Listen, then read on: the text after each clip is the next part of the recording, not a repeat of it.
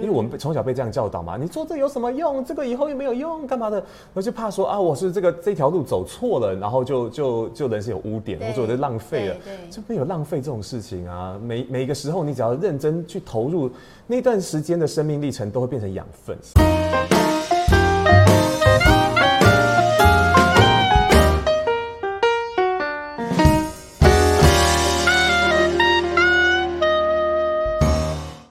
趁早，人生会更好。大家好，我是你的好朋友念慈。今天的失败学学失败啊，我们邀请到一位非常我最帅的来宾，就是你知道 他的脸上，啊、他的脸上就贴了三个字，叫做“我最帅”。但是如果有看这个影片的朋友，就会知道。他真的很帅，真的不是我在吹你。我觉得讲世界第一帅嘛，对不对？不，没得罪一堆人。这时候我就要说，这种事情看天分的。OK，我来得罪他们好了。好啊，好啊，好。该冒犯都冒犯，冒犯。OK，好了，反正就是记得大家有空的时候看一下影片，就会知道他真的很帅。所以今天在这边。我也没什么福利，他老婆在现场啦，好不好？所以我也只能做访谈这样子。好，那今天我们邀请的这个小虎老师，他的本名叫罗君红，所以如果大家想要搜寻他，找小虎老师或罗君红都可以找得到他。那为什么今天邀请他呢？主要是他今天的这个职业很有趣，叫做声音教练。对。然后，而且听说他二十三岁就已经开始踏上。当声音教练这条道路，可是很多人二十三岁才刚毕业，能能知道自己要未来要干嘛吗？可能就还在找两万八的工作嘛，可能还在打工，还然后可能丢了履历都找不到。所以小虎老师在二十三岁就可以找到人生方向这件事情，让我觉得非常的神奇啊。对，所以我今天第一个想问小虎老师的就是啊。你当初到底发生了什么事情？对，脑袋撞到。二十三岁，然后你就可以知道自己要干嘛，而且据说这不是你原本规划的。Uh, 对，所以能不能请老师跟我们聊一下二十三岁那一年你发生了什么事情？这往往往回前面去讲，就是学生时代，我就一直在思考以后到底要干嘛。嗯，因为呃，我从小就没什么自信，就呃，你现在看起来不太像。对，就是我这是养连培养出来的。OK，我我从小就比较偏内向一点点，然后比较没自信。嗯、那呃，跟朋友在一起也都是说啊，尽可能搞笑去讨好人家。对，那其实我一直都对自己的价值是抱持怀疑的，所以我其实在从国中就在想，当大家都还在玩啊，怎么，我就想，那我未来能干嘛？那好不容易可能学了一个小技巧，因为看同同学画画很有趣，我就被启发一下，哎，那画画漫画蛮好玩的，我就开始学学画漫画。所以我第一个画漫画吗？对，自学画漫画。那当我得到别人的一些肯定，嗯，那那时候是跟人家玩那种接龙漫画嘛，啊、然后然后就传来传去，后来就变成说，那一开始一人画三格，后来变成一人画一面，嗯、后来就是我一口就画多好多面之后，然后换别人画一面，嗯、那就是那几乎都是我变变成我在创作的故事的漫画，那不管角色造型啊什么的，有一天我就发现，哎，怎么漫画没回来？嗯、所以我要画它去哪里了？问问半天没有，不会被偷走吧？就下课的时候，隔壁班的，然后听说那只有混黑道的的的一个同学就在敲门，咚咚咚，那个罗兄出来。你干嘛？你怎么，怎么办？我是要被勒索了吗？我我以前对那种不良少年就很多 很可怕的幻想，其实他们人都很好的，声音那么凶。对，但其实人都很好，可是那种表情很凶凶神恶煞。我说怎么办？我被勒索了吗？人生第一次啊！我该怎么办？我会尿裤子吗？有点兴奋，奇怪。只是现在想起来是这种好笑的，就当时其实很害怕，然后走过去啊，是我是小君宏，他说这你画的，就拿出来，在你手上，怎么了吗？这你画的，我我得罪你了吗？然后说，都都放到我胸口，啪。不错，很有趣，加油！我就哦，被被被被赞美了，被黑到肯定没有。真的。然后那时候就想，嗯，哇，那个好像这件事情是我可以拥有的价值。然后我就想，好，那我就我就那时候就有种豁出去的想法，因为我我我我曾经是小时候没价值到就曾经想消失之类的，就是有很多这种奇妙的思想。然后那时候想啊。这是我人生的这个目前找到唯一价值，就想好，我未来要当漫画家。那一路上其实我许很多愿，当漫画家这个愿许了之后呢，因为刚好我妈她学中医，然后就刚好有认识的那种那个很厉害的师傅，然后说什么哎有国外的，然后那个什么就漫画家也是他的他的那个这个病患呐、啊，然后要约个时间见面，然后聊一聊之后呢，才知道说、哦、OK 好，那个这个漫画界不好混，哦，哦，台湾当时的出版业对漫画，面包的现实的，对对对，然后那时候想，好吧，那好像漫画也只能当兴趣，就就陷入失落。嗯、可是我没有放弃说去去找找看，对。所以当时我我上了高中的时候，就还是有在画漫画，嗯、但是当时呢，哦，因为参加夏令营的关系，还曾经想说，哎。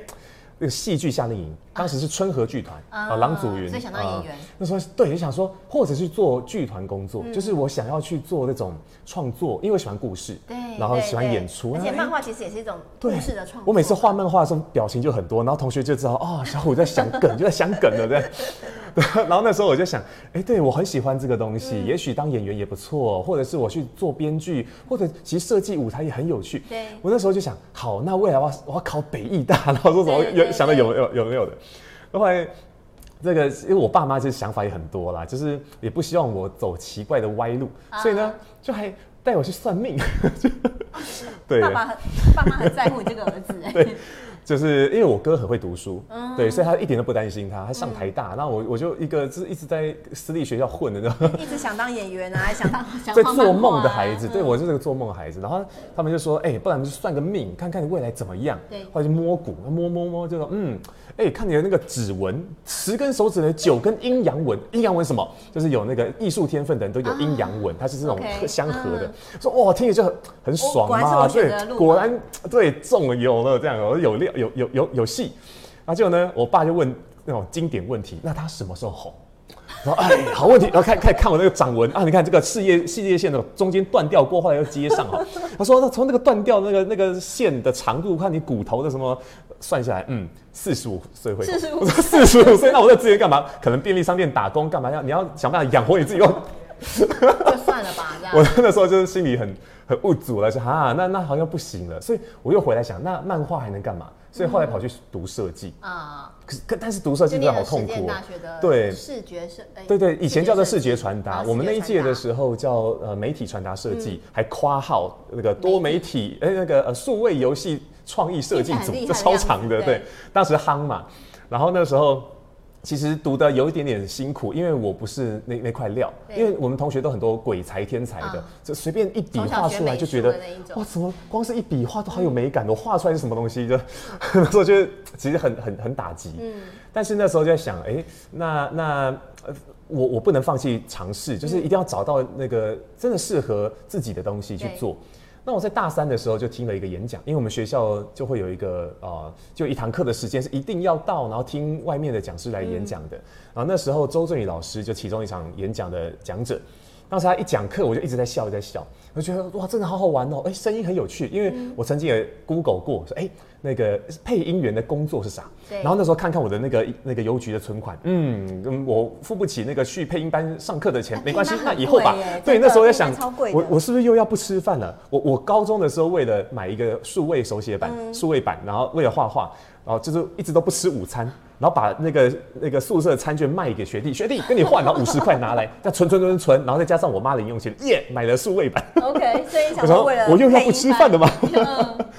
啊，那时候很幸运，因为学校就他那个周导周老师在我们学校开了那个呃，就是配音班，音乐系开了一个对一个一个选修课，而且是会会抢手到爆的那一种。嗯、然后然后我一开始以为他只是那种就是编曲数位编曲 那种配音课，他来演讲之后才知道哦，就是那个我想要的配音课。嗯、然后那时候其实有关键一件事情，就是我们的死党里面有一个人，他突然就转头跟我讲：“哎、欸，小虎，我从他身上看到的未来的你呀、啊，未来的你哦。”就凭你这句话，我下课就马上跑去找老师，然后跟他问他问题。然后那时候其实也不知道能问什么，我只想推荐我自己，然后让他认识我。我就说：“哎，老师啊，然后你说配音很有趣，如果我的某首歌的前面那个旁白怎么念更好呢？”就问这种很瞎的问题。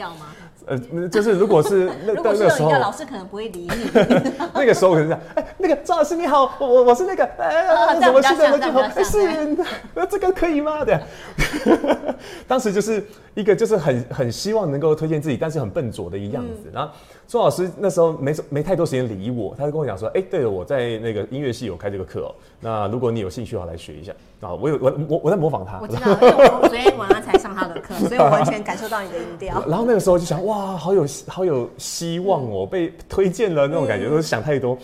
就后来我就真的去选了他的课，就玩了一年配音之后，我那时候就确定我好喜欢配音哦、我一天可以花八个小时时间坐在电脑前面录音。八个小时。对，因为那个时候就是没有能力嘛，所以当老师给我一个录音稿，哎、欸，君宏要不要试试看这个？这个如果你做了起来以后有案子给你接，哦，好好好，我就狂录，录一一个版本，听完之后不满意再录，然后再录，再好不容易满意了，丢给同学听，被骂了半天，然后再录一次，就是反反复复做了，我我最高纪录就做八个小时。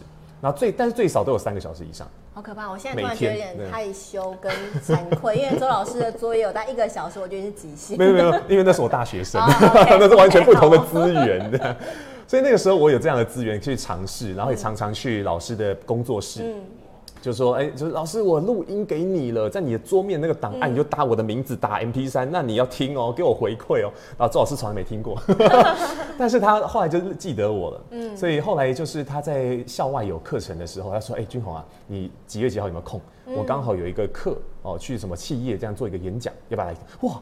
声音可以到企业去吗？好啊，好有趣，我要去。然后就是就借了一个西装 跟他一起去。啊嗯、对，然后那个时候就知道，哇，原来声音还有一些这样的应用层面，而且可以赚钱。我那时候在想，好，嗯、我未来第一个要做的就是。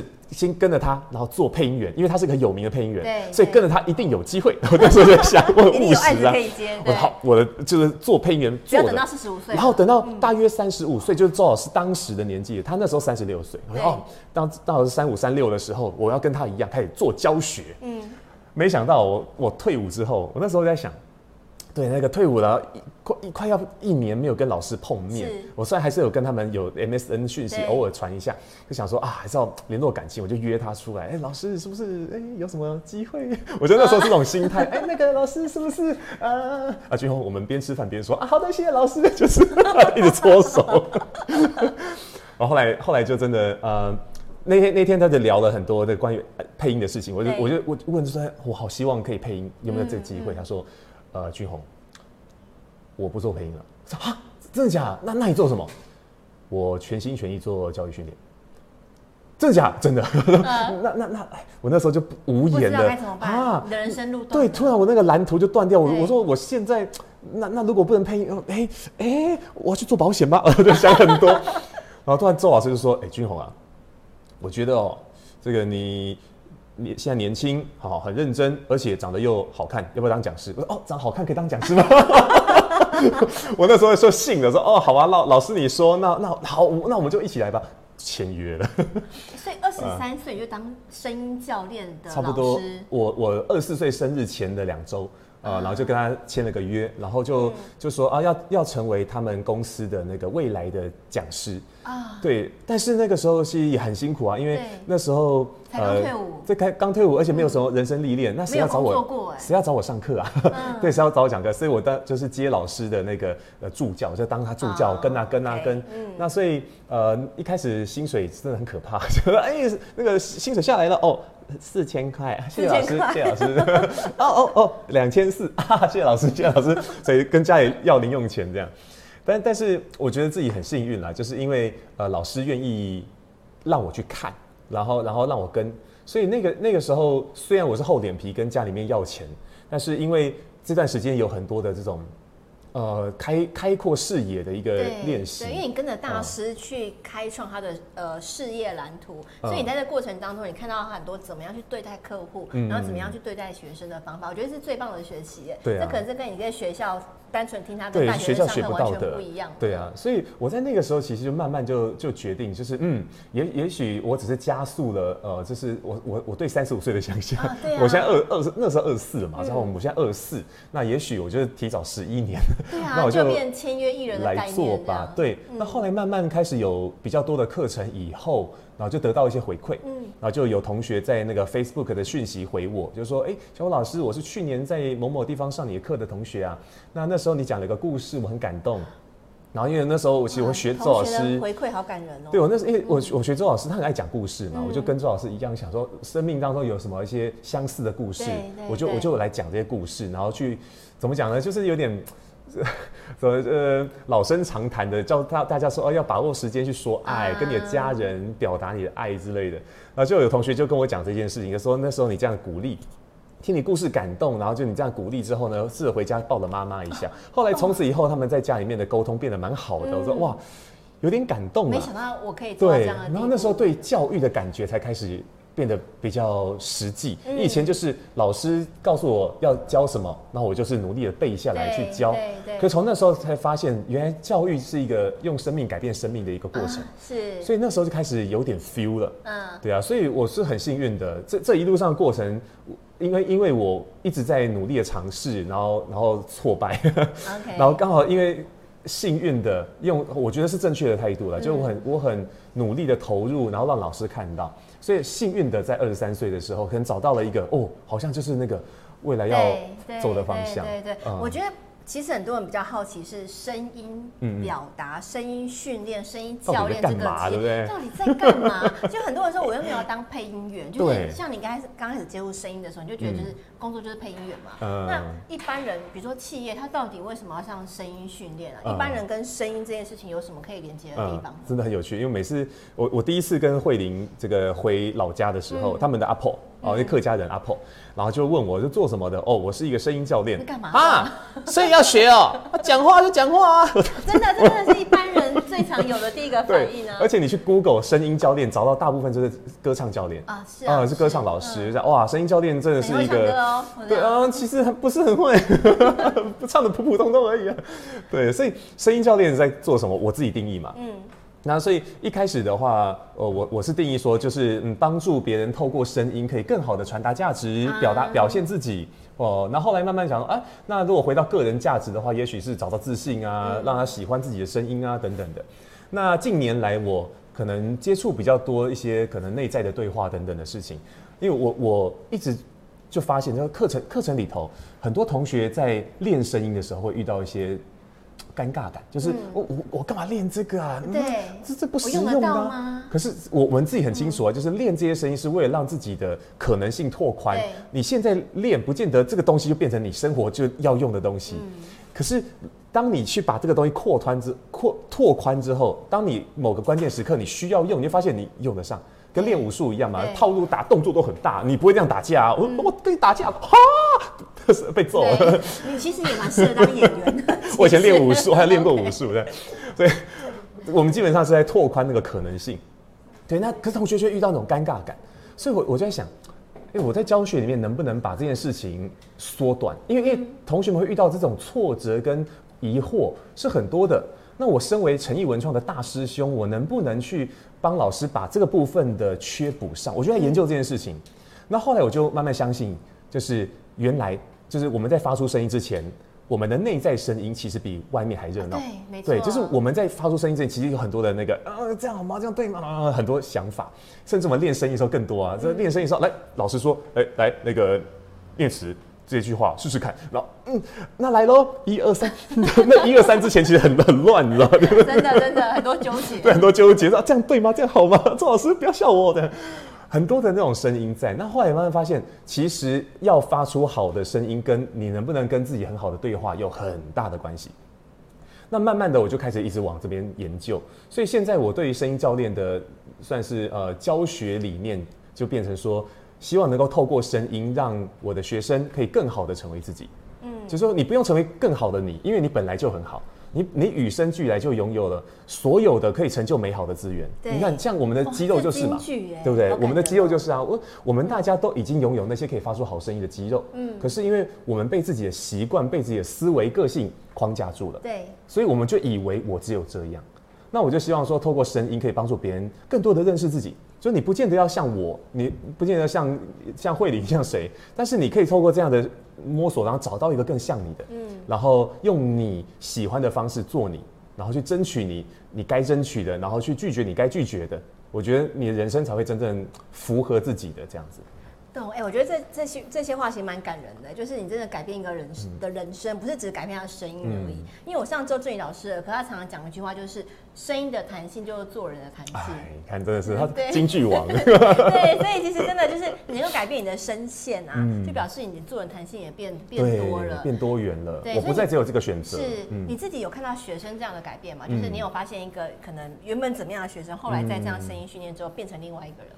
其实很多啦。那其实让我比较印象深刻的就是这种一对一教练课的时候，嗯、那呃，曾经有一个妈妈来上课。那妈妈为什么要上教练课？就是她是一个学员的妈妈哦，然后这个学员来上周老师跟我的那时候的基础班，嗯、然后就上了之后很有感嘛。然后她说她妈要上台去说话，可是她就是上台的时候脑袋一片空白，然后讲不出话来，嗯、我她很困扰，可以找我吗？我说好啊。嗯然后那时候在电话访谈的时候，我也把他想的很单纯，他就说：“哦，小武老师，我就想啊，这是不是我的问题哈？啊，我我上台，他讲话就这样很柔，Okay. 然后很 很悲，然后说啊，我上台说话的时候啊，就脑袋一片空白，大家在下面看，我觉得很丢脸啊。我说好，我帮你。那时候想很单纯啊，就你就缺乏经验而已，来练练就对了。是，见到面之后才知道，我我想错了，因为他其实。教学经验比我还多，他是一个企那个集团的董事长，对，一个集团董事长，而且他教他有很多的开很多课，帮助很多跟他一样的妇女开课。他为什么还要像办自己的工作室创业？我说哇，你教学二十几年经验，可是你说你上台脑袋一片空白，怎么了？我就知道这个有状况了。然后那个时候他就他就跟我分享了，就说。那个就是因为因为他现在要要上台那个场合是呃他不习惯哦，对，他这个现在当一个这个会长那个理事长，嗯、一个一个协会的理事长，对，那那他不知道该怎么上上去说话，我想哦，那理事长致辞对不对？那致辞你会写稿吧？啊有啊有啊有啊，那为什么你不看稿啊？我说、嗯、小武老师，我有看。他就拿他的那个 Galaxy Note，就是那种很大的荧幕的嘛，而 且字还放很大哦，就老花眼放很大哦。我说你看我的手机，你看上面都有稿，然后字确实很大，一行带七八个字就换行的。我说有啊有啊，我说哎，那你没看吗？什么问题？我我说他说有，我有看，我那时候脑袋一片空白，我就想说啊，我看稿好了，我拿出来，发现眼睛看不到。说哈，哦，所以你要解决不只是看稿的问题、讲话的问题，还要解决他视力的问题。这个真的有点问题，因为我想那个不是出在技巧上的事了。那我说，我就我就邀请他，不然我们来探索一下到底怎么回事。后来一直问，一直问一阵才知道，第一个，这个理事长不是他想当的。是她老公想当的，嗯、那不小心他们行政流程弄错了，就变成说本来是一个挂名，然后等到那个时候要换名字，然后就换她老公，后来没有弄好就变她，她就没送哎，可她不能抱怨，对，不情愿，其实很很美送。那再来就是他在写稿的时候，因为他以前授课可能会用他自己的幽默感啦，他的柔软拿去写，她老公去干预。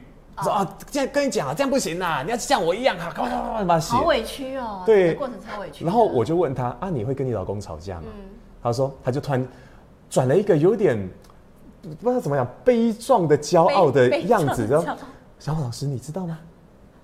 我结婚四十多年来哦，没跟我老公吵过架。哎呦。这种最可怕啊！那不是好压抑吗？是啊，好压抑。我相信他们之间有很多爱，所以才能够做到这样。但是，如果你一直都只是压抑你自己，那你你的身体不会反噬吗？我相信他那时候眼睛看不到，是因为他的潜意识在反噬他。我就想说，我我我那时候心里很难受，我就跟他分享。哎，我我听你讲到这些的时候，其实我有一个画面，我想跟你分享，就好像你心心里面有个小女生在在捣蛋呢。嗯，就是其实你你对这件事情很不满，可是你心里面那个小孩子，就是你你一直告诉他你应该要这么做，可是那个孩子一直告诉你我不要我不要，嗯。你然后他最后就是在你需要的时候搞搞怪了，他害你看不到了，然后他突然就眼睛掉下来，真的。欸、你根本是在心灵导师啊，你是声音教练的角色了耶！我就发现，因为因为每个人在说话的时候，其实都会透露出这种能量。嗯、我们今天早上出门的时候，跟慧玲就在看一个关于共感，嗯啊、呃、共感的一个一个一个一个文章。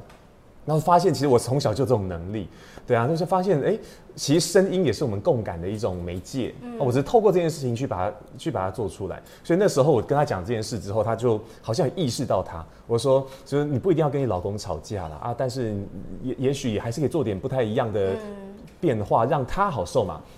那很快时间就到啦，我我就问他说，哎啊，今天两个小时的，我们好像一直在聊这些，那我想问你哈，今天如果回去之后，你想要做什么？就是你，你有什么样的行动？嗯、小欧老师，他那突然就气场出现了。小欧老师，我等下回去，我试试看跟我老公吵架吧。啊，就走了。我说，董事长回来了。然后他一开始讲话这样，小虎老师，哦，真的是是不是我的问题啊？是我的问题吧？那种的，走的时候是这样，我跟他吵架。我那时候其实很也很感动，也很又很骄傲，就是哇，就是能够帮助别人找到一些这种自信。我相信她后来没有跟她老公吵啦，但是她那个那个当下好像就好像走出了一些东西，真的就就舒服了。嗯哦，哦对哦，所以我觉得声音教练真的很伟大。你知道我为什么去上周作仪老师的课也是这样子，就是。推坑我人叫张望思，对，就是，然后他是我推坑的。啊，真的哦，对，就是你知道这个 推。坑圈真的蛮可怕的，就是反正就是大家都我一我一开始也不知道声音训练要干嘛，可是我就是觉得。呃，张望琴老师跟我说，声音训练不是在教声音，是在讲沟通这件事情。嗯嗯、所以我去上了课之后，哎、欸，发现真的是你您讲的这个样子。嗯、对，所以如果大家未来想要让自己的人际关系变好，嗯、然后让自己可以成为更好自己，记得要搜寻罗君豪老师的课程，嗯、然后可以多上一些他的课，那其实就可以让自己的呃。心变得更开阔一些。嗯、那回到我们这个只要人生方向这个问题啊，那老师，你觉得你现在做的事情真的跟你当初想象的一样吗？其实，因为我都在做同一件事，嗯、就是虽然不是做配音了，那但是我觉得过程当中会一直在变化。虽然我都在做教学，可是呃，过程当中对于教育这件事情的呃观感不同的时候，其实我立下的怎么讲，就是那种座右铭也不同。啊、因为我现在叫做。透过声音帮助你更好的成为自己嘛？对。可是以前我可能就只还是在于说，哎、欸，透过让用让你能够用声音表现得更好，或者是说啊，那个让你更有自信，喜爱上你的声音 之、啊、之类，就是每一个阶段都不太一样。但我觉得其实呃，找到热情这件事情，不见得就是一定是跟当下做的事情完全不同。哦，不是完全换个跑道才会找到热情，而是说在同一件事情当中看见不同的价值，找到那个只有自己能做到的的东西的时候，哎，其实我们就会有很多的内在的动能会出现。嗯、对，所以我是想要跟一些呃，就是可能就你明明喜欢这份工作，但其实感到迷惘的朋友分享我的这个想法。嗯、OK，那。可能还还是很多人，就是我可能现在是大学阶段、高中阶段，或者是我可能已经在就业，嗯、但是我对这份工作没有太多的自信。嗯，这是不是我想要的？嗯、那你会建议他们怎么样找到自己真正想要的人生方向？我我觉得年轻就是有尝试的，就去试错的本钱啊。因为很多人是在年轻的时候就太谨慎，嗯、因为我们从小被这样教导嘛。你做这有什么用？这个以后又没有用，干嘛的？我就怕说啊，我是这个这条路走错了，然后就就就人生有污点。我觉得浪费了，就没有浪费这种事情啊！每每一个时候，你只要认真去投入，那段时间的生命历程都会变成养分。是，所以我觉得说，我自己是是因为小时候很单纯很傻，所以就是啊投投入啊，我就是要那个啊这个好，我要那个，有点三分钟热度，又有点过嗨。可是我觉得就是因为那样的投入，才会让我从里面得到了一些滋养生命的东西。对啊，所以我就觉得说，呃，既然年轻，然后呃又没有太多债务问题 的的，的那种状况下，不妨多去尝试，然后不要把自己框架住。对啊，我我有一次坐计程车去上课的时候，然后那个计程车妈妈，她就是说，哎，你是讲师哦，我她就问我教什么的这样，然后后来她就跟我讲说，我跟你讲，我儿子哈，他现在读研究所啦。我说，哎，那很棒啊，那怎么了？我说，可是他哈。他现在热衷在健身啊，我就很担心，要健身让他以后不能毕业。我说健身跟毕业有什么冲突吗？没有关系啊。对啊，健身一周能健几次？健身教练赚的比较多哎。对啊，对啊，就就是这是很根深蒂固的一种观念，嗯、然后我们不自觉的会受到它影响。对对，对啊，所以我想我们可能要很有意识的去突破这样的框架，啊、多尝试多，然后多不给自己设限，不要轻易的说啊这个我没兴趣就不尝试了。是是是，是。嗯对，我觉得今天小虎老师啊，给我们一些很好的提点。首先，在找到自己的人生第一个方向的时候，嗯，我觉得小虎老师有一个地方能够让大家很喜爱，就是你不怕丢脸，你就是让大家去看到你有多渴望这件事情。嗯，因为其实很多的老师他。缺的是有热情的学生，嗯，但是你就是告诉老师，老师我很想要跟着你，老师我很想多学一些，而且你用实际的行动让老师看见你的渴望，跟你学习的成果，所以这也是为什么你在讲师圈人缘很好的管 的的理由，就大家都愿意跟你合作，然后会觉得你是一个呃可以教的孩子，嗯，面对这些大师级的老师的时候，这样，然后再来就是刚刚小虎老师有提点，就是。如果你要找人生新方向，就是不要为自己设限，然后突破你的框架。嗯、其实年轻嘛。就算年纪有些大也没有关系，随时都可以开始。对，随时都可以开始。然后你不要害怕开始的太晚，因为每一个失败的经验都会是你下一次成长的养分。这也是今天小武老师最希望能够提供给大家的。嗯、那小武老师，如果我们今天的听众朋友啊，想要多了解你一些，可以去哪边找您呢？啊，其实很简单，只要搜寻小武老师，基本上就看得到我们。那因为我们自己在网站上面有很多的资讯，不管是在有 IG 的，然后粉脸书的。或者是现在我们有 Podcast 频道，嗯、对，都都可以欢迎大家来参考。然后我们现在用网站还弄了那种那个影音课，OK，对，非常容易入手的价格，我可以这样讲吗？哦、老师，要不要讲一下你的影音课程名字，然后去哪边可以购买得到？哦哦、好好好，就是因为去年三级警戒的关系，有很多人就是要转线上，对对，那个时候我就推出了一个直播课，叫做帮助你远距互动的三个说话秘诀。嗯、那今年我就想说，很多还是有敲碗，但是我觉得那些那个课程的。